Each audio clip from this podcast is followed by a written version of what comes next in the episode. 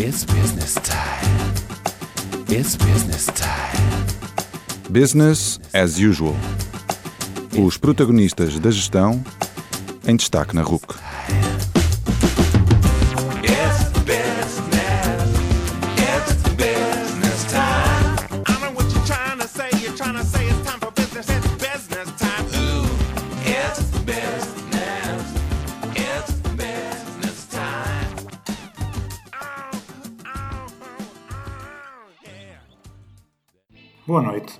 Bem-vindos ao Business as Usual, número 76.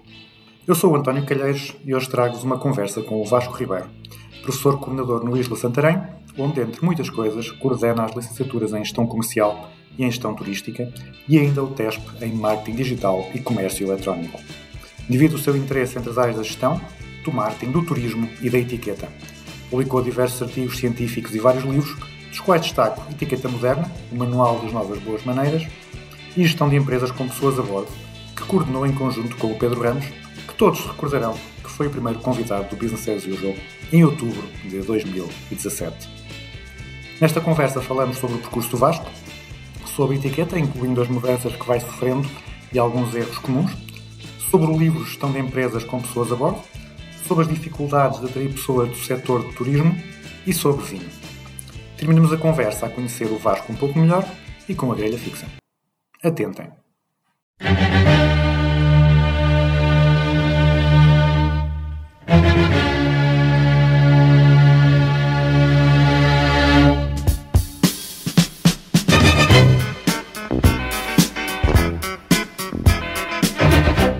Boa noite, Vasco Ribeiro. Bem-vindo ao Business as Usual e obrigado pela tua disponibilidade para estares aqui connosco. Tu licenciaste em Gestão de Restauração e Catering, fizeste mestrado em Marketing e Promoção Turística, doutoramento em Ciências Empresariais, outro doutoramento em Turismo e ainda agora obtiveste o título de especialista em Hotelaria e Restauração. Pelo meio ainda escreveste dois livros sobre etiqueta e coordenaste um com o Pedro Ramos sobre gestão de pessoas com pessoas a bordo. Deixo-te aqui duas perguntas iniciais. Primeiro, quantas horas têm os teus dias? E segundo, andas entre a gestão, o marketing, o turismo, a etiqueta. Como é que surgiram esses interesses e como tem sido o teu processo de decisão sobre o foco a dar a cada um deles? Boa noite, António. Mais uma vez, agradeço desde já o amável convite para estar aqui eh, a fazer esta entrevista eh, contigo. Eh, bom, começando pelo início. Tenho feito sempre muita navegação a bordo, eu costumo utilizar muito esta, esta expressão, que não será minha, mas obviamente utilizo muito esta expressão. Na realidade, eu, quando fiz o meu ensino secundário, filo em Humanidades, e na altura já trabalhava eh, na área da, da restauração, portanto já servia à mesa em alguns restaurantes, eh, também trabalhava em alguns bares e o dito bichinho pela hotelaria começou desde cedo. Quando termino o 12 ano, na altura, eh, todos nós, digo eu, por vezes temos aquelas fases que não sabemos bem o que é que queremos fazer, se queremos ir para o ensino superior, se nem por isso. Isso também aconteceu comigo. E como na altura já tinha algum gosto pela hotelaria, eh, fiz um curso e também tinha alguns familiares ligados ao setor. Fiz um curso de pastelaria e panificação em Lisboa, na Pontinha. Um curso de nove meses. Foi aprender a fazer toda a pastelaria e padaria um, típica portuguesa, uh, desde pastéis de nata, os croissants, bolas de Berlim, enfim, tudo. E os principais tipos de pão também. Um, era um curso que na altura era só necessário ter o nono ano, eu já tinha o décimo segundo ano, fui fazer o curso. O curso terminava com um estágio que, que eu fiz em Alcobaça, numa das melhores pastelarias que já na altura já trabalhavam diariamente para o El Corte Inglês. E nisto uh, terminou o estágio, o curso concluído e foi-me oferecido um contrato, como se dizia à época, um contrato, uh, uh, um contrato efetivo, ou seja, um contrato de trabalho sem termo. Bom, começa o contrato, assim, o contrato dia 1 de outubro, o estágio termina em finais de, de agosto, salvo erro, setembro, um, e de outubro quando chega a janeiro, fevereiro, mais ou menos, uh, pensei, não, uh, vou repetir o exame nacional e vou entrar para o ensino superior. Um, e de referir também que eu estava numa posição super confortável na pastelaria. Eu, enquanto fiz o estágio, fazia também horário noturno, isto é, entrar às duas, três da manhã, porque era a parte toda da produção da pastelaria, os fornos, etc. E depois, quando, quando assino o contrato, e também houve essa, e um, a, empresa, na altura, o Ateliê do Doce, continuou a crescer, que ainda hoje em dia continua muito a crescer, uh, e passei a fazer o horário de dia, ou seja, entrava às 8, 9 da manhã, se às 5, 6 da tarde, dito horário de escritório, que era um, um horário, diria eu, de luxo para quem trabalha numa pastelaria. E aí continuei também na confecção de bolos, mas também muito uh, no acabamento, na decoração dos bolos, também na parte da, das encomendas. Um, mas passaram-se alguns meses, uh, falei com, na altura com, com, a, com a patroa, falando aqui num termo um bocadinho mais arcaico, um, que ainda hoje é, Catarina Saraiva, e disse-lhe que gostava muito de entrar para o ensino superior, um, e ela foi impecável, ou seja, uh, permitiu-me que tirasse alguns dias seguidos para me focar no estudo, fiz o Exame Nacional de Português A, uh, e ela disse-me, bom, eu já percebi que tu tens esse foco, tu queres mesmo isso, portanto, se eu, se eu não te vou facilitar nesse sentido, tu mais de menos dia acabas por, por fugir daqui, por, portanto vou-te vou -te ajudar. Um, consegui entrar, no, portanto fiz o exame nacional, tive 14.9, ainda me lembro. uh, Calhou-me um dos meus, uh, aliás, uma das perguntas que mais li no exame nacional era sobre Fernando Pessoa e os Maias, portanto as obras que eu mais gostei de ler até hoje a nível académico. Uh, entro na licenciatura em Peniche, Escola Superior de Turismo e Tecnologia do Mar, pelo Técnico de Leiria, e mantenho-me à mesma na pastelaria, ou seja, retrocedi, salvo seja, novamente, porque um, passo a fazer o horário de noite outra vez, entre as 2, 3 da manhã até às 7, 8 da manhã, Alcobaça, ia direto depois para Peniche para as aulas, portanto, porque o curso era, era, era diurno. Uh, e também por uma questão de, de custear as, as propinas, não que tivesse que ser, tinha, tinha a vantagem uh, uh, dos meus pais pagarem as propinas, mas quis ser eu a pagar as propinas e, portanto, fiz questão disso. Uh, e voltei um bocadinho atrás no aspecto do, dos horários. E mantive-me ainda até ao mestrado a trabalhar na pastelaria, não só porque gostava imenso lá estar, era super bem tratado. obviamente também temos que fazer por isso naturalmente, é a lei do retorno. e depois uh, entro no mestrado, em marketing e promoção turística. na altura, durante a licenciatura, no, no segundo semestre do segundo ano, tive alguns colegas meus que foram fazer o, o, o CAP, que atualmente hoje em dia se, se, é, se designa por CCP, o Certificado de Competências Pedagógicas, e tirei na altura, mesmo na desportiva. Houve uma promoção na altura, fui fazê-lo, uh, ok, mais, mais, mais uma, umas skills que, que vamos aqui uh, uh, ganhar. Um, e quando, portanto, quando, quando eu termino a minha licenciatura, um, aquilo que eu pensava na altura era, ok, quero fazer uma carreira na hotelaria, 4, 5 estrelas para cima. Uh, e na altura eu já tinha os papéis, toda a burocracia tratada para fazer um estágio profissional num hotel aqui não muito longe de nós, uh, um, num hotel de 4 estrelas superior e, e estava prestes a começar do, uma, duas semanas do estágio profissional que na altura, e sendo também uma referência na área dos recursos humanos e não só, mas muito também nos recursos humanos, dava muito mais a conta para nós porque ganhava-se um bocadinho mais do que hoje em dia. E na desportiva tinha eh, dois ou três amigos meus que já davam formação nos cursos profissionais, na área do hotelaria e turismo, e volta e meia diziam-me naquelas conversas de café: eh, porquê é que não concorres para dar aulas? Já tens o, o, o CAP, agora CCP, um, ehm, é giro, é engraçado dar aulas aos miúdos. Um, eh, ainda havia um bocado também um bocado aquela ideia que era não se ganha assim tão mal, etc. Um, e numa típica tarde de, de domingo, uh, no café, Uh, depois pedi ajuda a um colega meu, ao João, e ele explicou-me como é que me registrava na plataforma, etc. E eu concorro literalmente na desportiva. Pensei, vou concorrer só para o distrito ler isto, não vai dar nada como é lógico, nunca dei formação, portanto tenho zero experiência a dar aulas, zero. Uh, bom, eu já fazia extras nesse hotel, aos fins de semana sobretudo, uh, e há uma sexta-feira, rente às 17 horas da tarde, já, já estava no, no portanto, no, no balneário a, a trocar a, a, farda para me vir embora e toco o telefone, era dessa escola, uma escola secundária na Marinha Grande, aquelas Anjos Duarte, subdiretora liga-me a dizer que eu tinha sido colocado num horário um, que eram 6 horas por semana e que tinha que, até à meia-noite daquela sexta-feira, ir à plataforma e aceitar ou recusar, porque na segunda-feira seguinte tinha que, tinha que tinha que me apresentar ao serviço às 8 da manhã, porque começava logo a dar aulas às 8 e meia da manhã.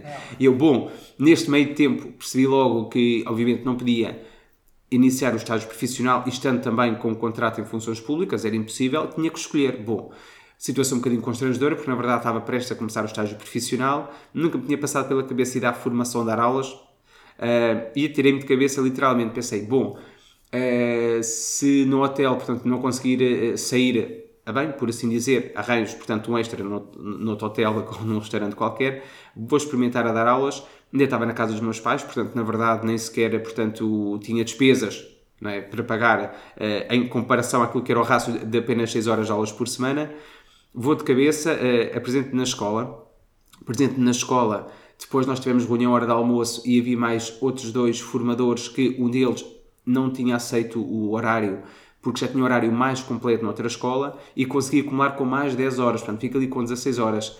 Eh, em conclusão deste- de- de- eh, aqui desta pequena passagem, tive uma turma de Educação e Formação, os cursos CEF na altura e oitavo ano, 16 alunos que ainda hoje me lembro da cara e do primeiro e último nome deles. Coisa que se me perguntares de alunos deste semestre, que terminou quase há dias, não é? Eh, Não me lembro.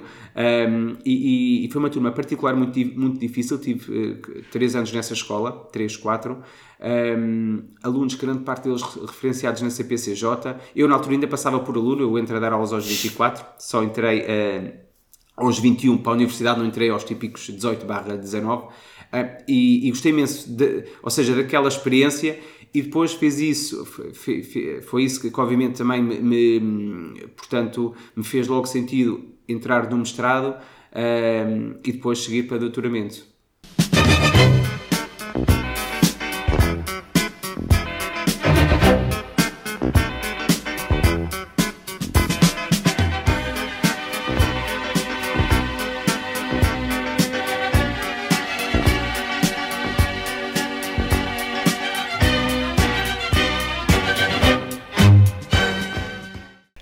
Como é que surgiu a etiqueta no meio disto? Etiqueta é outra história engraçada. Porquê? Porque eh, em Portugal, pelo menos posso só falar do país que melhor conheço, mas em Portugal há muita ideia de que quando se fala de alguém que está ligado às áreas de etiqueta do protocolo da diplomacia, há muita ideia de que quem segue depois essa vertente, essa área, já vem das ditas famílias de berço, que vêm de famílias que têm pedigree, não é? como se costuma dizer, pedigree social, enfim, a nível de famílias que eh, também já, já trabalham, já operam nessas áreas. E o meu caso não foi nada disso. Venho de uma família humilde, eh, venho da aldeia com muito, com muito orgulho. E em licenciatura, a licenciatura eu tive basicamente ehm, duas cadeiras de etiqueta e protocolo e na altura gostei imenso daquelas matérias, matérias essas que até à data me diziam absolutamente, quer dizer, não me diziam absolutamente nada, mas, ehm, e digo isto no sentido em que não sabia bem o que é que era isso, ok? Eu quando servia à mesa fazia-me sempre alguma curiosidade da positiva perceber como é que se fazia toda aquela gestão de egos, manias, clichês exigências do- dos clientes, porque não há dois clientes iguais, quer dizer, não é? Podemos ser tecnicamente muito bons, um, e, e onde é que moram as soft skills, né? que hoje em dia são, são, tão, são tão faladas. Um, e quando tenho essas duas cadeiras na licenciatura, uh, portanto, isso foi culminar um, de pensar, ok, eu quero um, ter um pé nesta, nesta área. E eu essas aulas, eh, confesso, eu acho também as entrevistas têm que ser um bocadinho, um bocadinho ou totalmente um, orgânicas e sinceras e um bocadinho sem filtros, não é? Já chegam as redes sociais para os filtros. E eu nessas aulas, hum, aliás, porque também trabalhava e às vezes tinha que ficar mais umas horas na pastelaria, ou às vezes pelo cansaço ou um bocadinho de sono à mistura, eu nessas aulas, não ia às aulas todas, não fui às aulas todas, imagina, eu ia hum, aula sim, aula não, no limite, para não ir perdendo uh, uh, o dito fio à meada. E recordo-me que numa das aulas o professor terá dito, terá dito não, disse algo como Bom, na área da hotelaria, da hospitalidade e do turismo não existe nenhum livro que congrega as boas regras de etiqueta do protocolo no serviço hoteleiro, embora haja muitos livros de, um, de etiqueta social, uh, empresarial, de protocolo de Estado, etc., empresarial, mas uh, nesta área não existe nenhuma semente, nenhum livro. E, e aquilo ficou-me atrás da orelha e eu penso, bom, quando for maior uh, vou-me arriscar a escrever qualquer coisa sobre isto, se ninguém até lá o fizer. E assim aconteceu, eu defendo o primeiro doutoramento no Porto numa sexta-feira à tarde e na segunda-feira seguinte a mergulho literalmente a começar a escrever o livro. Portanto, mantendo-me sempre a dar aulas, obviamente, mas surge exatamente. A. Ou seja, foi essa oportunidade que eu detectei que para mim fez todo o sentido segui-la. A minha avó era muito preocupada com a, com a etiqueta e a, a, regra que, que eu interpretava dos comportamentos dela é que para ela ser, ter etiqueta ou ser bem educada é? era sacrificar-se pelos outros, ou seja, era uh, dar a melhor posição, dar, uh, dar o melhor lugar. Uh, às outras pessoas e sacrificar-se pela outra pessoa, seja, de alguma forma, considerando que a outra pessoa era mais importante, mereceria mais alguma coisa. Como é que funciona a etiqueta? É também essa lógica de tentar perceber quem é que é a pessoa, entre aspas, mais importante e, e subjugar-nos, entre aspas, à, ao, ao, seu interesse, ao, ao conforto dessa, dessa pessoa? Sim, a etiqueta também passa, sobretudo, muito por por esses exemplos, uh, e que agora acabas de, de, de relembrar da, da, tua avó. Uh, sim, a etiqueta, estamos a falar de, basicamente de boas maneiras, estamos a falar de precedências, que era aquilo que a tua avó fazia e promovia, não é? Ou seja, darmos sempre vamos imaginar o melhor lugar, eh, o melhor assentamento, a melhor comida, eh, o melhor conforto, eh, não é? Eh, dar passagem à pessoa que nos merece maior respeito, maior admiração. eh, a etiqueta passa sobretudo por aí, pelas boas maneiras nesse, nesse aspecto. Há que frisar aqui dois aspectos. Uma coisa é etiqueta e outra coisa é protocolo. Quando falamos de protocolo, falamos estritamente do poder que cada pessoa ocupa na sociedade. Ou seja, eh, aí já não é o género que prevalece, é o poder que as pessoas ocupam que prevalece. Eh, e também não é a idade que prevalece, é o poder que ocupam. E, e passa sobretudo muito pelo poder o protocolo. A etiqueta não, a etiqueta é mais soft, por assim dizer, e damos sempre passagem, precedência, prioridade às pessoas, lá está, que têm maior idade do que nós, ou uma senhora, uma criança, um idoso, ou uma grávida. Eh, Quando vamos também a um restaurante, devemos sempre também dar a prioridade à pessoa de primeiro se começar a servir.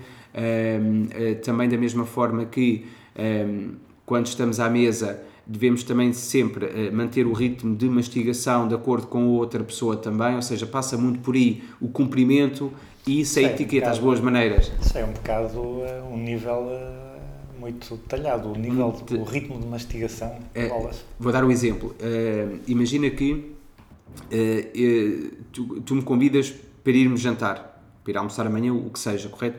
Se és tu que me convidas, tu és o anfitrião, eu sou o convidado, é de bom tom. Imagina, se eu for uma pessoa que como demasiado rápido, há pessoas que têm esse defeito, eu por acaso tenho, embora não faça muito bem à saúde, mas tenho. eh, e se tu fores uma pessoa que, quando almoça ou quando janta, hum, demora imenso tempo a fazê-lo, há pessoas que estão quase uma hora não é? à mesa a comer, comem muito, de forma muito vagarosa, muito lenta, então aí tu deves perceber que, ok, o Vasco está a comer demasiado rápido, é o ritmo dele, eu devo acelerar um bocadinho, ok?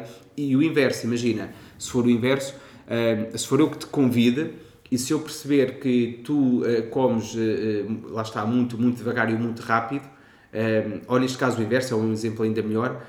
Se eu perceber que tu comes, comes muito rápido e eu muito devagar, devemos terminar ambos a refeição mais ou menos ao mesmo tempo. Obviamente não é se tu, vamos imaginar, se é mais uma batata que tu ingeres, não devo também estar ali a contar, como é lógico, não é? também não podemos cair no ridículo.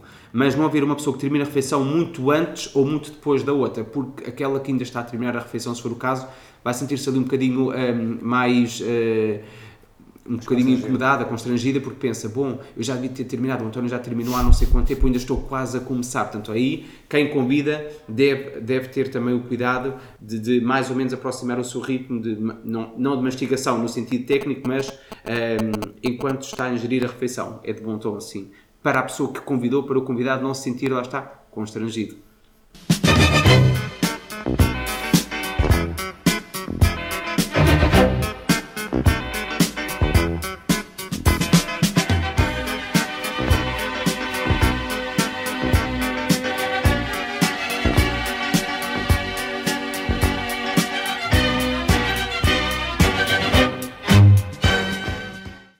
Essas questões da, da, está, do, da, das precedências e dos idosos, as mulheres, etc.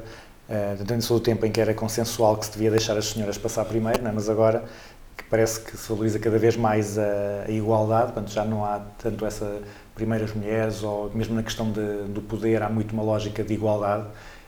Isso altera a etiqueta ou é algo que a etiqueta não não se preocupa com isso. Tens o teu livro a etiqueta moderna, portanto, isso foi, houve uma, houve uma evolução a esse nível ou a etiqueta mantém-se? Há bases de etiqueta que se mantêm, bases essas como são exemplo de um, é de bom tom um cavalheiro dar sempre precedência a uma senhora, portanto isso são questões de etiqueta de boas maneiras uh, intemporais, mas se repararmos também, fala-se muito hoje em dia da igualdade de género, não é? da igualdade, da equidade, etc. Um, a verdade é uma é que também as mulheres cada vez mais no mundo ocupam lugares de destaque no âmbito da gestão, da liderança, não é? E quando falamos de protocolo, uma mulher pode ter precedência sobre o homem ou vice-versa. Um, a, a, diferença de idades também, protocolo manda o poder que as pessoas ocupam e aí não há, não há, portanto, não há, não há dúvidas, não há ponto de interrogação. Na ótica de etiqueta, o que eu reparei foi que, e com o lançamento de etiqueta moderna, Manual das Novas Boas Maneiras em 2019, com o contraponto, foi que também a, a etiqueta, pelo menos em Portugal, era, estava a ser muito colocada de lado, de parte, não é? Parece que tendia a desaparecer e de facto não. E quando eu comecei a perceber que lá fora, no estrangeiro, já se começava a falar do, de- do conceito de protocolo moderno, e veja-se o caso de muitas famílias reais muito fora, eu pensei, então a etiqueta vai ficar refém, portanto, não, a etiqueta tem também que, em algumas, algumas áreas, em algumas óticas, que se atualizar, eh, e, o, e o facto é que, eh, e esta é uma das questões que eu já coloquei no primeiro livro, depois neste reforcei, a questão do telemóvel à mesa. Por exemplo, há quem continue a considerar que é uma extrema falta de educação de etiqueta ehm, nós estarmos a, a partilhar uma refeição com alguém, estarmos com o nosso telemóvel à mesa. Eu discordo um bocadinho, acho que tem que ser tudo com conta, peso e medida. Ora, vejamos um, um exemplo muito rápido. Estamos os dois à mesa, correto? Imagina que tu és muito, muito que és fã da etiqueta clássica, por assim dizer, e que não queres de forma alguma colocar o teu telemóvel sobre a mesa, correto? Então o que é que tu fazes? Eu já vi imensa gente a fazer isso. Ehm, Como são muito certinhos para essa expressão com a etiqueta, colocam o seu telemóvel sobre a perna, estão a tomar, estão a tomar uma refeição connosco e volta e meia nós reparamos que eles estão a desviar o olhar e a atenção para connosco. Estão a olhar quem é que está a enviar uma mensagem, um WhatsApp, um e-mail, enfim, um SMS. E isso para mim é muito mais deselegante, porque eu penso, "Então, mas quem é que será que está a enviar ou, ou mandar o quê para o António? Porque ele tem o telemóvel meio escondido, está a volta e meia a olhar para a perna, eh, já me está a responder quase em modo piloto automático. Eh, claramente que eu não defendo eh, que devemos estar à mesa e a fazer pedidos de amizade ou aceitar pedidos de amizade. Obviamente que não, não é? Agora, todos nós, e num ritmo cada vez mais acelerado que vivemos hoje em dia, não é? a, nível, a nível profissional, muitas das vezes, por muito que tenhamos uma refeição mais ou menos protocolada, um bocadinho mais formal, é sempre naquela hora H que temos alguém, e não tirando importância quem connosco está a partilhar eh, um momento à mesa, eh, coincide precisamente, há quem nos chame karma, não sei, precisamente quando nós temos que disparar por vezes um simples ok, um assunto super urgente que não dependeu de nós tê-lo resolvido antes desta refeição ou adiá-lo não é, daqui uma ou duas horas.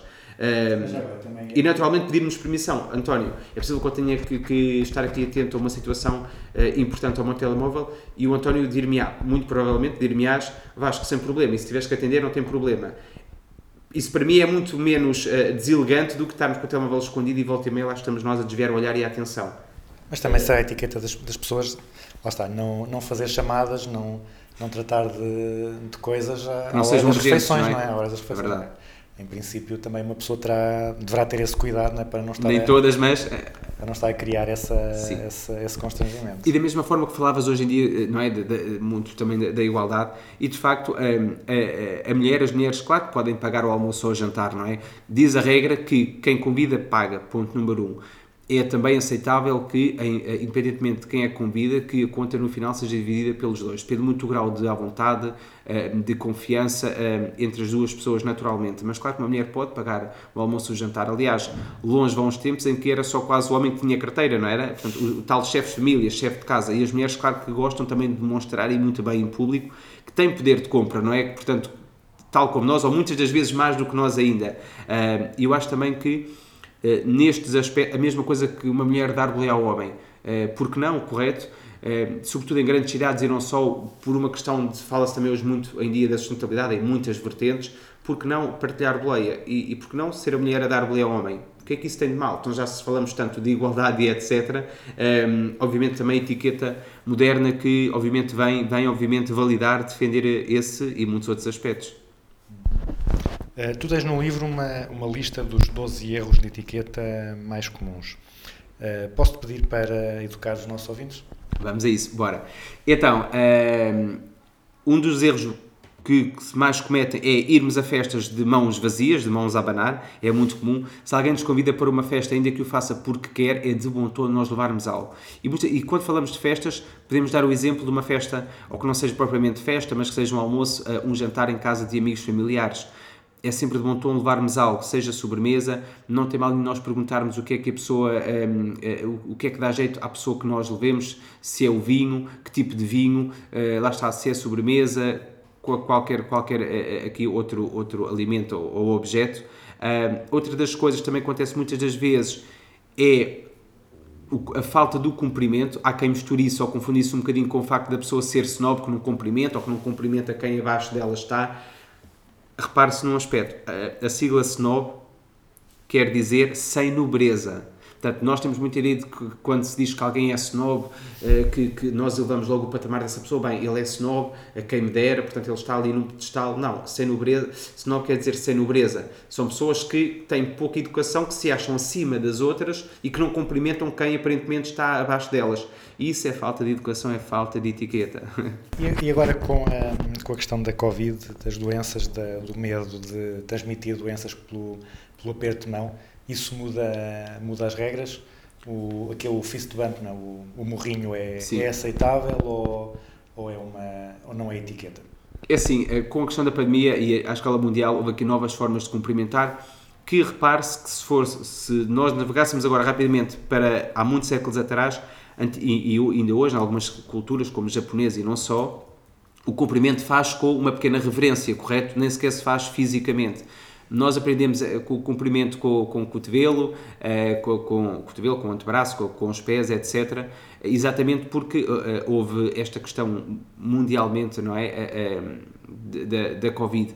O que é que já reparamos também hoje em dia é que o, o cumprimento pessoal, não é? Físico, está novamente a voltar a essa normalidade, porque de facto nós somos animais sociáveis e é muito difícil para nós vivermos sem esse contacto físico. Claro que varia de cultura para cultura, há culturas que nunca o tiveram não, e não o têm. Da mesma forma que se as formos cumprimentar pessoalmente, elas afastam-se, retraem-se, eh, eh, não é? têm um sentimento de repulsa. Nós é precisamente o inverso. Eh, tendo já isto, esta questão da pandemia da Covid, maioritariamente acreditamos nós ter, ter passado, ou, ou pelo menos muito mais controlada, é estranho chegarmos ao pé de alguém e não ver pelo menos o aperto de mão, quer dizer, quando nós depois estamos literalmente quase colados essa pessoa a falar, quer dizer, qual é a diferença, não é? Ou há muito pouca diferença, ou estamos a mexer nas mesmas coisas com as mesmas mãos. Mas acredito que estas novas formas de cumprimentar por cá ainda possam eventualmente continuar a perdurar, mas já não perduram como perduraram, não é? Durante estes, estes sobretudo, dois últimos anos.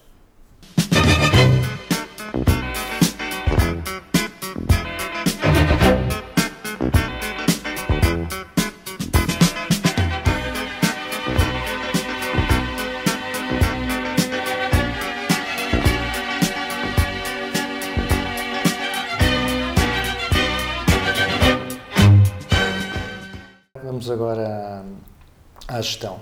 Na introdução ao vosso livro, portanto, Gestão de Empresas com Pessoas a Bordo, eh, tu e o Pedro Ramos falam muito dos novos desafios do mundo VICA e FANI e do que isso implica para a gestão. Na tua opinião, quais é que são os principais impactos desta, destas mudanças na gestão? Os principais impactos, eu diria que têm muito a ver numa, na ótica da liderança, fala-se muito hoje da liderança, eu acho que eh, ainda há muita falta de conhecimento do que é que é ser líder, do que é que é ser líder, o que é que isso implica, ahm, dos tipos de liderança, como é que ela pode ser aplicada, os, não é? Eh, os diferentes tipos de, de liderança, todos nós sabemos que uns obviamente são mais, são melhores do, do que os outros, ahm, mas, mas também muito a questão da, da capacidade de adaptação constante, é muito isso que, que nós vemos co- com, com estes dois grandes paradigmas e, e- e- o último paradigma, é? vivemos cada vez mais tempos incertos, grande incerteza, eh, o mundo está a mudar, o mundo muda todos os dias, todos os dias o mundo muda mais um bocadinho, e também e isso faz com que eh, os grandes impactos e desafios do- dos nossos gestores sejam efetivamente estarem sempre o mais atentos possível a tudo aquilo que os rodeia no seu setor, ramo eh, eh, de atividade ehm, e que também possam, não é, eh, o mais just in case possível, poder atuar tendo em conta todas estas alterações eh, que tocam obviamente a gestão, quer a gestão numa ótica mais financeira, quer de uma gestão na ótica hum, das pessoas, não é? Dos recursos humanos, como sempre foi muito, muito apelidado, de forma a que as empresas consigam sempre adaptar-se, moldar-se a todas as alterações que, que- que vão haver no ecossistema empresarial da melhor forma possível, da forma mais smart, mais ágil e também mais sustentável possível. O livro Gestão de Empresas com Pessoas a Bordo eh, envolve 21 temas, mais de 60 autores. Eh, Aqui perguntava-te duas coisas. Eh, Como é que foi o processo de escolha dos temas e, e dos autores? E depois, eh, quando vocês receberam os textos do- dos autores, que textos é que te surpreenderam mais? Em que textos é que os autores foram em direções diferentes daquilo que tu, que tu estavas à espera? Uh, primeiro, uh, foi, foi um privilégio enorme ter, ter, um, uh, ter-me colocado nesta aventura, aventura com o Pedro Ramos. Eu- só que uma pequeníssima confissão, eu sempre gostei e gosto e prezo eh, eh, lidar, eh, estar, falar com pessoas que têm já mais experiência do que eu, eh, mais velhas do que eu, eh, e obviamente quando nós falamos ah, por vezes de pessoas neste conceito de mais velhas, é no sentido obviamente da sabedoria, da experiência profissional, gosto sempre de lidar com pessoas mais velhas do que eu, porque quer dizer que à partida, e de certeza absoluta, terão mais experiência do que eu a, a vários níveis. Este, este cerca, estas cerca de duas dezenas de temas foram, aquel, foram aqueles temas ehm, que eu e o Pedro Ramos entendemos que, que eram os mais emergentes atualmente e também não só emergentes, mas também que fossem temas do ontem, do hoje e também eh, do amanhã. Eh, escolhermos aqui estes, eh, estes 62 autores foi um grande desafio para nós, porque nós queríamos que dentro destes 21 temas tivéssemos perspectivas não só muito atuais, mas muito próprias, muito originais, de um conjunto de nomes de referência maioritariamente portugueses e também referências de autores brasileiros, de como é que eles, na prática, entendiam e trabalhavam este conjunto de temáticas, porque muitas vezes na prática a teoria é outra, não é que seja melhor ou que seja pior, ehm, é diferente, tem que, tem que saber aplicar, tem que saber adaptar, e esse foi um grande desafio. Nós temos aqui, eu diria que, um trabalho de, de headhunting nesse aspecto, ou seja, de contactar as pessoas, perceber qual é era a matriz deste livro.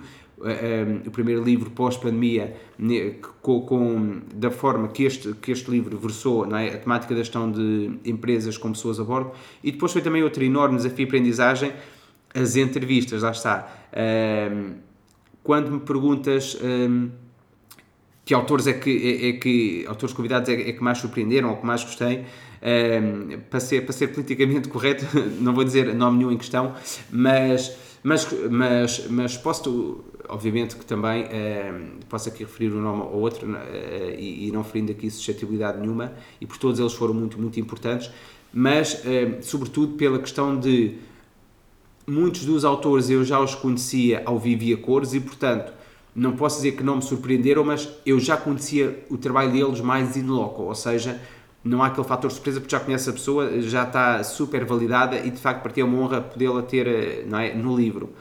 Houve depois também aqui outros nomes ehm, que gostei particularmente pela forma como interpretam esta temática, a valorizarem muito a questão da sustentabilidade, mas como é que é isso da sustentabilidade nas empresas, por um lado, eh, muito pela parte da humanização, foi outra das temáticas aqui muito falada hoje em dia, falamos muito do digital do digital, mas no o digital é feito por quem? Por nós humanos, correto? Ou seja, no digital também é possível continuarmos a humanizar a forma como gerimos, como nos relacionamos, relacionamos com os nossos parceiros, não é? Leia stakeholders, clientes e potenciais, eh, por um lado. E também houve quem muito defendesse a questão da multiculturalidade nas empresas, ou seja, que defenda que numa empresa é bom termos colaboradores de várias nacionalidades, de várias culturas, de várias etnias diferentes. Porquê? Porque aportam visões, perspectivas, experiências diferentes, de contextos completamente diferentes e que isso hum, eh, aporta muito mais valor à organização. É? Hoje em dia nós fala-se muito da globalização. Eu acho que nós, eh, quer dizer, a globalização, nós já estamos nela, já fazemos parte dela há uma série de anos, não é de agora. Não é? Falar que o mundo está cada vez mais global, o mundo já é global há uma série de anos. Agora, percebemos como é que diferentes culturas, diferentes raças, diferentes pessoas olham para uma empresa de forma diferente, mas todas eh, com, com, com sentido no mesmo, no mesmo objetivo global, foi também uma das entrevistas que me deu particular gozo fazê-la, eh, e neste caso ao vivo e cores, sem dúvida. Falamos de todos os autores convidados, que todos eles estão em, em, em cargos eh, de topo, quadros médios superiores, na sua maioria, para não dizer totalidade, empresas que não são que não só não são só PMEs como maioritariamente o nosso empresarial português eh, é, é, é caracterizado mas também de multinacionais ehm, e, e deu para perceber o mundo que grande parte, a maioria destes empresários têm, que de facto é aquilo também que falta a, a- a outra esmagadora maioria dos empresários eh, portugueses, infelizmente. Ah, mas lá está, não, eu não queria. A, a- a lógica, o, o caminho da questão não era em termos de qualidade ou quem é que escrevia melhor, mas no sentido de houve assim algum autor, lá está, tu já os conhecias, mas houve assim algum autor que no, a falar algum tema tenha, tenha levado a pensar, pá, nunca tinha pensado nisto desta maneira, ou que tenha levado Sim, eh, ok. eh, um, um bom entrevistador, um bom jornalista, um bom locutor, portanto, sabe dar a volta à questão e pôr o convidado a dizer aquilo que se à partida não, não queria diretamente dizer. Gostei particularmente da entrevista, porque não conhecia pessoalmente, lá está, do CEO da Renova, portanto, gostei imenso de- de- da entrevista dele, eh, porque lá está, como disse há pouco. eh, entende a gestão de uma empresa, de uma organização e, e das pessoas, dos seus colaboradores, de uma forma muito out of the box, mu- muito criativa, muito diferente, muito, muito multicultural e também muito jovem. E eu acho que isso também depois se espelha naquilo que é a marca Renova. e não precisa nós estar aqui a falar muito sobre o que é que é a Renova, portanto, mas particularmente deu-me gozo e desafio, porque foi também das entrevistas que mais difícil me foi a mim, ao Pedro Ramos, chegar a essa pessoa. Atenção, portanto, por tudo isto.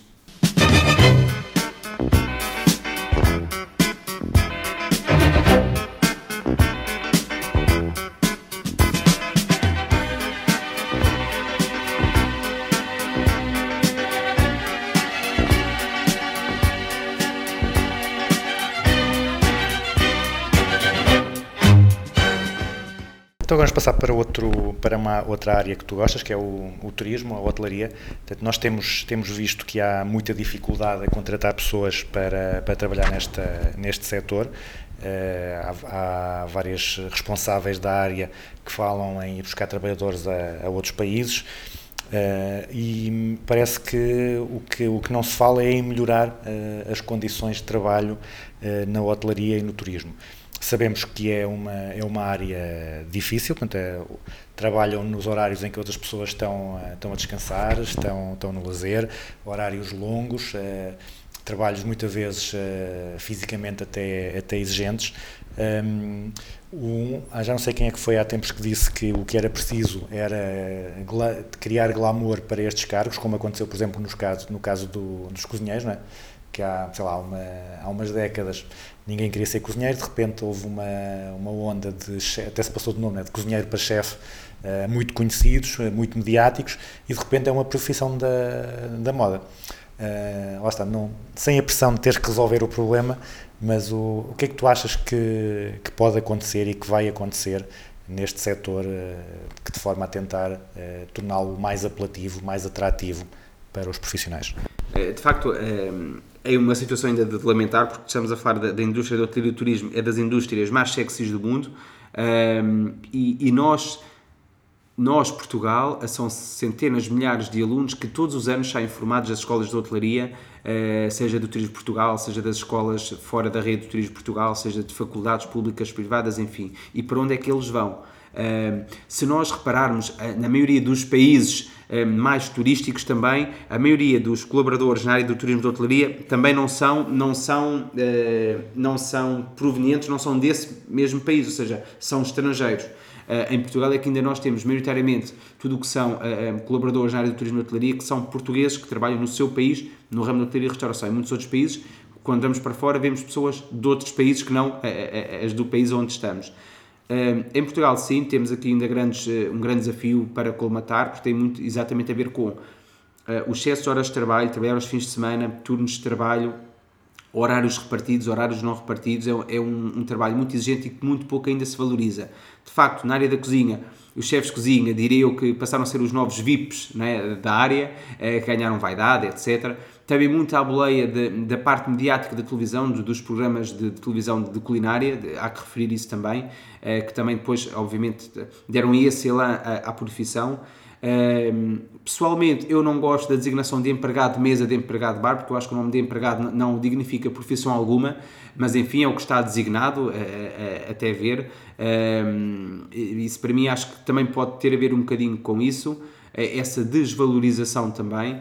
Um, e, e, estamos a falar que o setor do turismo uh, não é, uh, contribui muito positivamente para o PIB do nosso país e que o nosso país maioritariamente também um, vive ou depende do turismo, é? O turismo aqui enquanto umbrella, turismo depois obviamente dentro do turismo falamos da hotelaria, da restauração e isso de facto uh, é pena de lamentar e estamos a falar que todos os anos em Portugal saem formados nestas áreas brilhantes alunos que muitas das vezes as usam ou vão para fora à procura de uma oportunidade melhor de trabalho, melhores condições de trabalho para cadeias hoteleiras, para os cruzeiros, para a aviação comercial, eh, ou então acaba por eh, simplesmente abandonar esta área, acaba por ingressar noutra área, ou seja, noutra também profissão. E é uma pena. Eh, obviamente que uma das formas um, seria de, de aumentar um, não é, os vencimentos, os ordenados, portanto, serem mais bem remunerados também. Haver uma política também aqui de, de- de recursos humanos, de atração, de retenção de, de talento um, diferente, talvez na hotelaria, na maior parte dos casos, continuamos a assistir a bancos de horas que depois muitas das vezes os, os colaboradores não podem tirar em dias de férias, em dias de folga, portanto, basicamente foram horas trabalhadas para o bono, eh, essa também é uma das grandes dificuldades. Muitas das vezes também internamente os horários podiam ser mais bem feitos, de forma a que os colaboradores tivessem horários melhores, até para conseguirem conciliar aquilo que hoje em dia tanto se fala, não é? Do work-life balance, eh, continua a não existir quem, quem constitui família, que trabalha na hotelaria, então se forem eh, eh, o- as duas pessoas a trabalhar na hotelaria é extremamente difícil, é, é quase impossível, um, e há aqui uma série de questões que precisam de, naturalmente ser resolvidas. Uh, importarmos mão de obra, se é a solução, se é apenas uma solução, mais uma solução, melhor solução, não acredito que seja a melhor solução, um, porque, obviamente, e nós temos alguns exemplos, uh, se calhar não resulta tão bem na ótica da qualidade de- do serviço. E nós formamos muito bem os nossos, os nossos alunos, futuros profissionais. Agora, a falta é criar não é, aqui um conjunto de medidas que, obviamente, fala-se muito da atração e, da retenção do talento. Eu diria também que hoje em dia as empresas têm que estar diária diária e ativamente a atrair os seus colaboradores. Porquê? Diz-se, né, diz a estatística e os estudos, que já não existem empregos para a vida, correto? Portanto, o colaborador tem que, tem que sentir diariamente ou constantemente atraído para continuar naquela empresa. Tem que haver esse trabalho, obviamente, não é parte a parte, não é só da parte do empregador, mas também do colaborador. Eh, precisamente por isso já não existem empregos para a vida. Se nós não nos sentirmos e aliás, se repararmos as novas gerações que têm já eh, estilos de vida completamente diferentes aos nossos, ehm, são, são, são gerações que já não se veem a estar numa empresa há 10, 15 anos. O que é isso? Portanto, e até acham estranho quando nós dizemos que já estamos há 10, 15 anos numa empresa. Portanto, querem as experiências, querem sentir-se bem nos locais onde estão. Eh, Eu acho que, de facto, há ainda um longo caminho a percorrer na área do turismo de hotelaria em Portugal, naquilo que é atração, retenção, eh, eh, o que queremos chamar de talento, sem dúvida. O que é uma pena, não é? Não estarmos, não estarmos já bem mais avançados nesse aspecto. Tu também estudas um pouco o, o employer branding.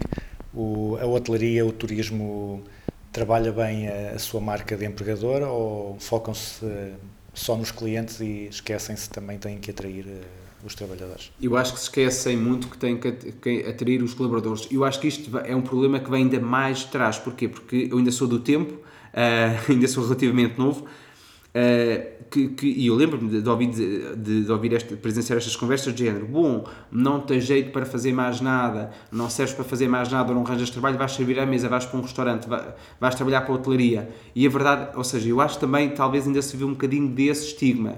A, a- a profissão não estar devidamente não é, reconhecida. Já se tem feito um trabalho ah, melhor nesse aspecto, é? Por meio da Secretaria de Estado do Turismo, Comércio e Serviços, toda a estrutura do Turismo Portugal também tem feito um trabalho meritório no sentido de cada vez mais se valorizar, revalori- revalorizar estas profissões, mas claramente não é também por eles reconhecido que ainda há um longo caminho hum, a fazer nesta área, sem dúvida alguma.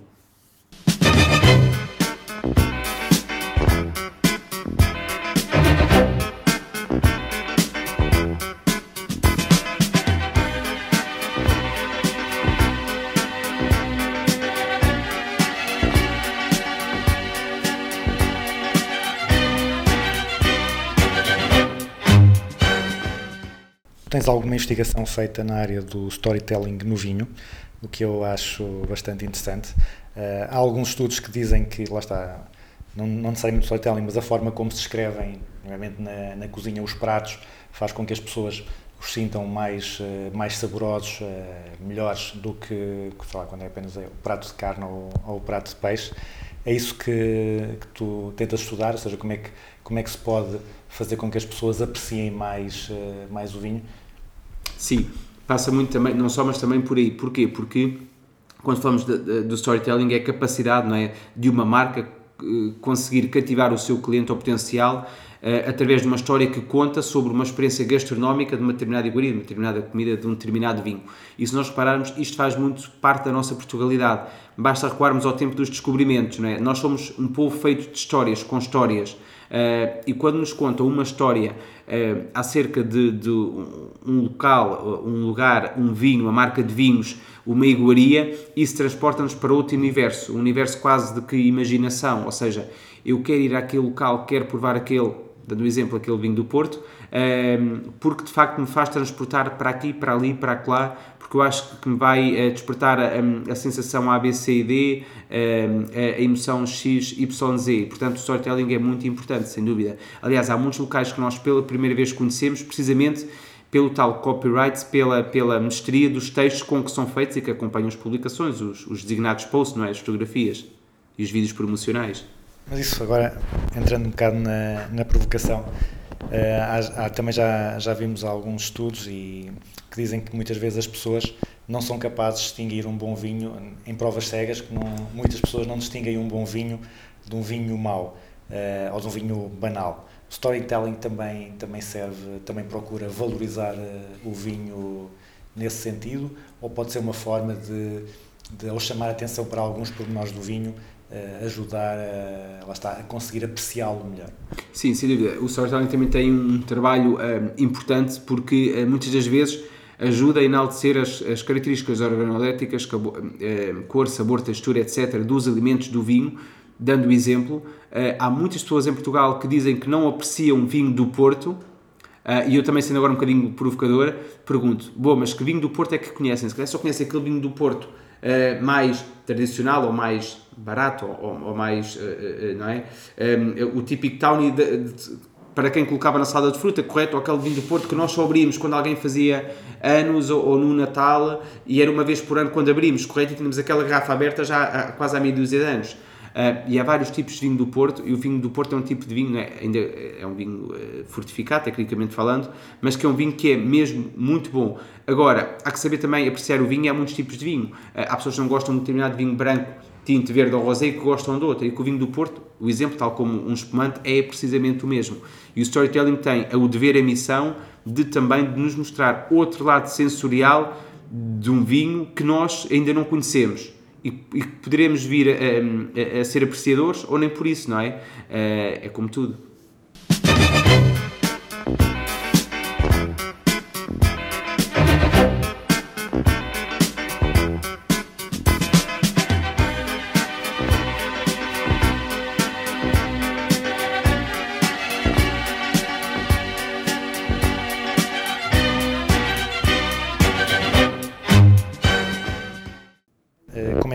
Normal na tua vida e como é que seria o dia ideal? Ora, normal e ideal. Bom, eh, começa ao contrário. Ideal seria ter eh, 48 horas, isto é, é um clichê, mas acho que todos nós dizemos isto.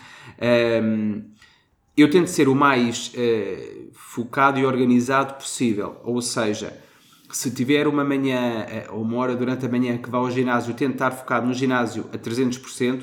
Aqui nesta entrevista agora contigo, eh, nesta noite, exatamente igual.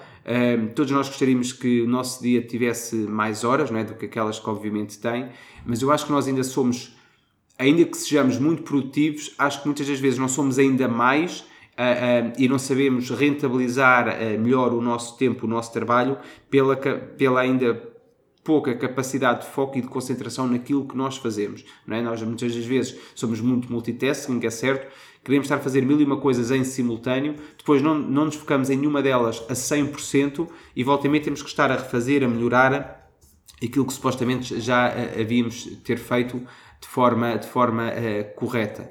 Eh, os meus dias nunca são quase 100% iguais, depende. Agora, obviamente, numa fase agora sem aulas, mas mesmo quando estou com aulas, há uma coisa, há um ritual meu que eu faço sempre, já há uma série de anos, que é, eu nunca me vou deitar, quero me deitar às 10 da manhã ou às 2 da manhã, às 10 da noite, aliás, ou às 2 da manhã, há uma coisa que eu nunca deixo de fazer, que é ir fazer um check nas caixas de e-mail e nas redes sociais, neste caso, não é? nas, nas caixas de mensagens, sempre, para perceber se caiu ali alguma mensagem, algum e-mail que seja importante e que eu possa logo disparar uma de resposta para poder adiantar eh, algo do lado, do lado lá.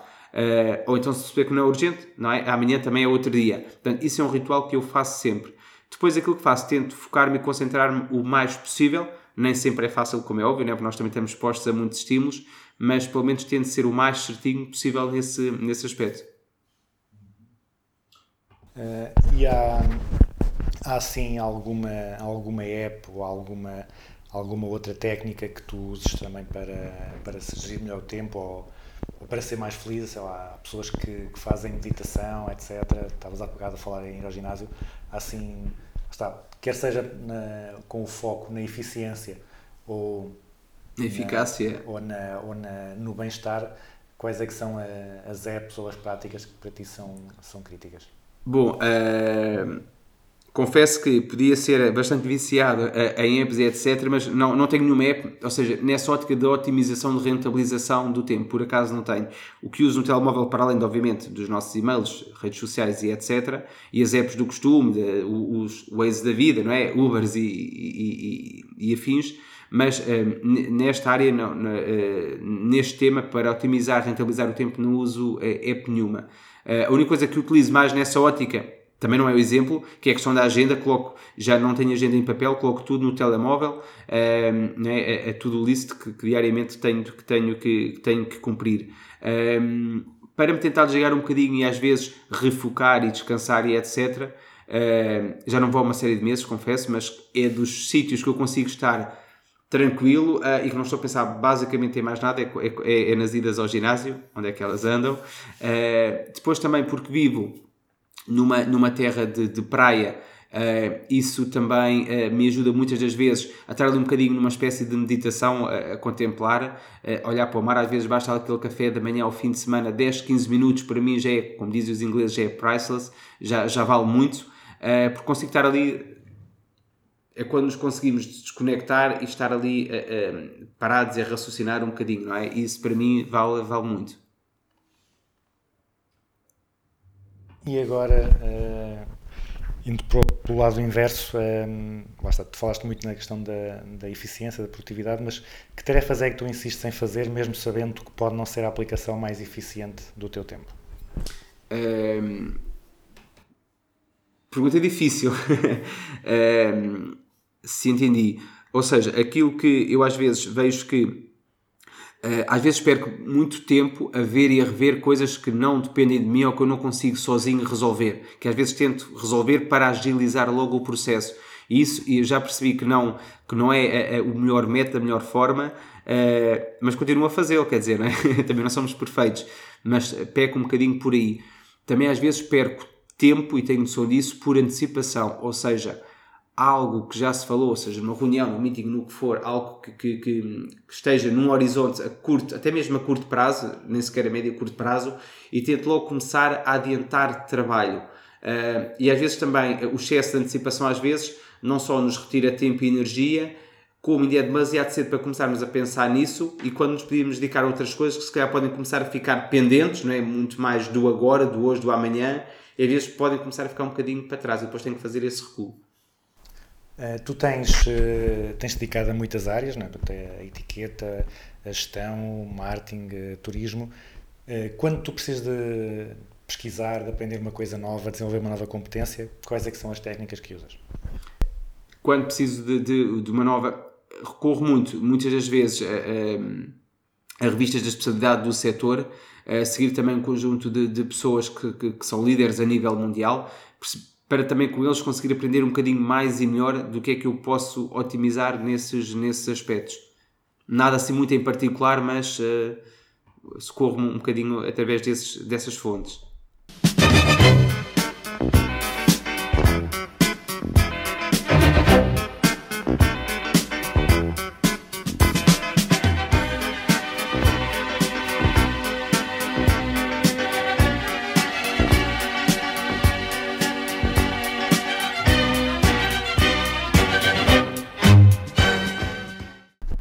Passamos para a parte final do programa, que é o que eu chamo a, a grelha fixa, portanto as perguntas que são iguais para todos os convidados.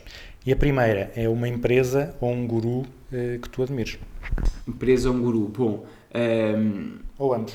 Sim, pode parecer clichê, mas eh, a Delta, o grupo Delta, tive a oportunidade de, de- de já ter ido, aliás, até com alunos do Isla Santarém, eh, alunos de recursos humanos, fomos visitar a fábrica da Delta. Ahm, tivemos também, portanto, foi exato. ah, tivemos também ah, o Comendador Naveiro ah, co- como, como keynote speaker de uma das nossas conferências do Isla de Gestão de Pessoas, ahm, que foi há salvo erro 2, 3 anos, não sei bem precisar, já vamos para a sétima edição, ahm, e que ouvi-lo falar. eh, aliás, era um objetivo que nós já tínhamos desde a primeira edição da Conferência de Pessoas, era conseguir ter numa das edições eh, o comendador, o Sr. Comendador Naveiro, eh, como keynote speaker, conseguimos ter na quarta ou quinta edição, salvo erro, foi isso, este ano fizemos a sétima edição, e para nós foi, foi assim uma honra, um privilégio enorme, e ouvi-lo falar eh, não é, das suas raízes, das suas gentes, da forma como tem eh, gerido, liderado as suas pessoas, as suas empresas, os seus negócios, de facto foi desde sempre um senhor muito à frente na, na- não é, eh, à época e, e nos tempos que foi sempre vivendo e um grande exemplo eh, para muitos de nós, sejamos nós empresários, não empresários, o que for, não é? portanto, profissionais de uma forma global. Sem dúvida nenhuma, empresa e também por uma questão de, de patriotismo e, e de Portugalidade, eh, uma empresa portuguesa eh, e um CEO português, eh, o Comendador Naveiro, sem dúvida. Descontando os teus livros, um livro que toda a gente devia ler. Técnico, técnico ou sem ser técnico? Sim, ehm, eu diria que eh, o livro eh, O Foco, ehm, que é um livro capa azul, do Goldman, que é um livro muito. Eu acho que faz falta a todos nós lermos, porque de facto eu acho que nós, cada vez mais, neste mu- mundo em que vivemos, ehm, cada vez mais andamos um bocadinho desconectados e, sobretudo, desfocados do que é essencial, do que é menos essencial, do que realmente importa não é? E verdadeiramente interessa. Eu acho que o livro do Foco, acho que era um livro que eu, sem reservas, que vivamente recomendo. E um, um conceito ou uma prática da gestão que tu vejas mal compreendido ou mal aplicado? Uh, sobretudo a liderança. Eu acho que andamos a brincar muito à liderança hoje em dia. Uh, eu acho que nem todos os gestores, aliás, nem todos os gestores são líderes, nem todos os líderes têm que ser gestores de uma ótica de estarem na administração de uma empresa, enquanto CEOs, enquanto diretores, enquanto, enquanto gestores. Eu acho que está a banalizar um bocadinho o conceito de liderança, um, dá a ideia que por vezes, e eu sigo e leio as revistas de, de recursos humanos e outras de, de- de especialidades idênticas, similares, que dá a ideia que quase que a liderança é como que como que irmos ali à prateleira do, do Impé Mercado e compramos, não é? E fazemos uma formação. Aliás, respondendo também de uma outra forma, não é por, por eu fazer um curso de filosofia que me torne filósofo, não é por eu pintar uma tela que me torne pintor. Eh, Eu acho que a liderança, andamos a brincar muito à liderança eh, por cá. Eu acho que sim, eu acho que é um tema que tem sido muito mal aplicado ainda. Eh, Da mesma forma que, na minha opinião, também não faz de mim. Posso escrever um milhão de livros sobre etiqueta ou fazer não sei quantas formações com os melhores da etiqueta, não faz de mim também um expert da etiqueta. Eu acho que qualquer área, essa área já tem que fazer parte de nós, tem que estar no nosso sangue, tem que estar no nosso ADN. Tem, lá está, tem que fazer parte de nós. E se fizer, perfeito. Porque senão todos nós seríamos eh, os CR7s em todas as áreas só porque fazemos um curso naquela área. Eu acho que também isso precisa já de fazer parte de nós. Senão seremos apenas mais uns e não apenas uns em determinada área. Eh, e um conceito ou uma prática da gestão eh, sobre a qual tenhas mudado de ideias? Uh, recursos humanos uh, na área da gestão de pessoas, mudei de ideias porque via essa área uma, numa, numa ótica um bocadinho mais mecânica, se assim se pode, se pode dizer, numa ótica mais, mais clássica, uh, uma teoria mais clássica, e, e é uma área que eu tenho visto que uh, hoje em dia está muito diferente para melhor, sobretudo naquilo que são as práticas não é? de, de, de de, de, de lidar, de gerir uh, os colaboradores, uh, não é? Uh, o mais a bordo possível. E de facto mudei. tanto é que também uma das áreas que, que volto e meio investigo na área do employer branding, não é? Da atração e retenção de talento, e comecei também a olhar para essa área de uma forma diferente que até há pouquíssimos anos, 3, 4 anos, não olhava. Se nós colocássemos um, um, um cartaz à entrada de todas as escolas de gestão do país, com uma frase, um conselho para os estudantes lerem todos os dias, qual é que achas que deveria ser esse conselho? Eu diria que esse conselho era seguir uh, os maiores líderes uh, a nível empresarial do mundo. Só melhoramos quando lidamos com aqueles que são ainda melhores do que nós. Caso contrário, não há progresso, progresso não há evolução. E finalmente, a pergunta mais difícil: uma música para concluirmos o programa. Uma música. Posso fazer artista? Mozart. Uh, fechei as minhas duas teses de doutoramento a ouvir Mozart, Sinfonia 40 e outras. mas que gosto muito. Porquê? Porque música clássica e Mozart e não só, e, e também eh, outros, são músicas que estimulam muito o nosso raciocínio. Eh, e de facto eh, gosto particularmente. Muito bem. Vasco, muito obrigado pela tua disponibilidade e fico a aguardar o próximo livro. Eu é que agradeço, muito obrigado pela, pela oportunidade. E o próximo livro sairá já a inícios de 2023. Já está quase concluído a nível de escrita. Posso avançar, sim.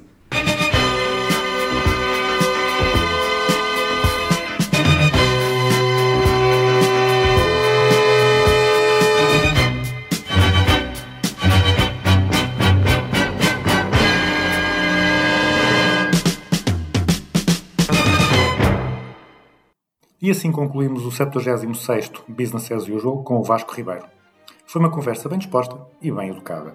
Aconselho-vos a ler os livros dele, os que já foram publicados e o que vem a caminho. Tenham uma boa semana e, para já, fiquem com Mozart.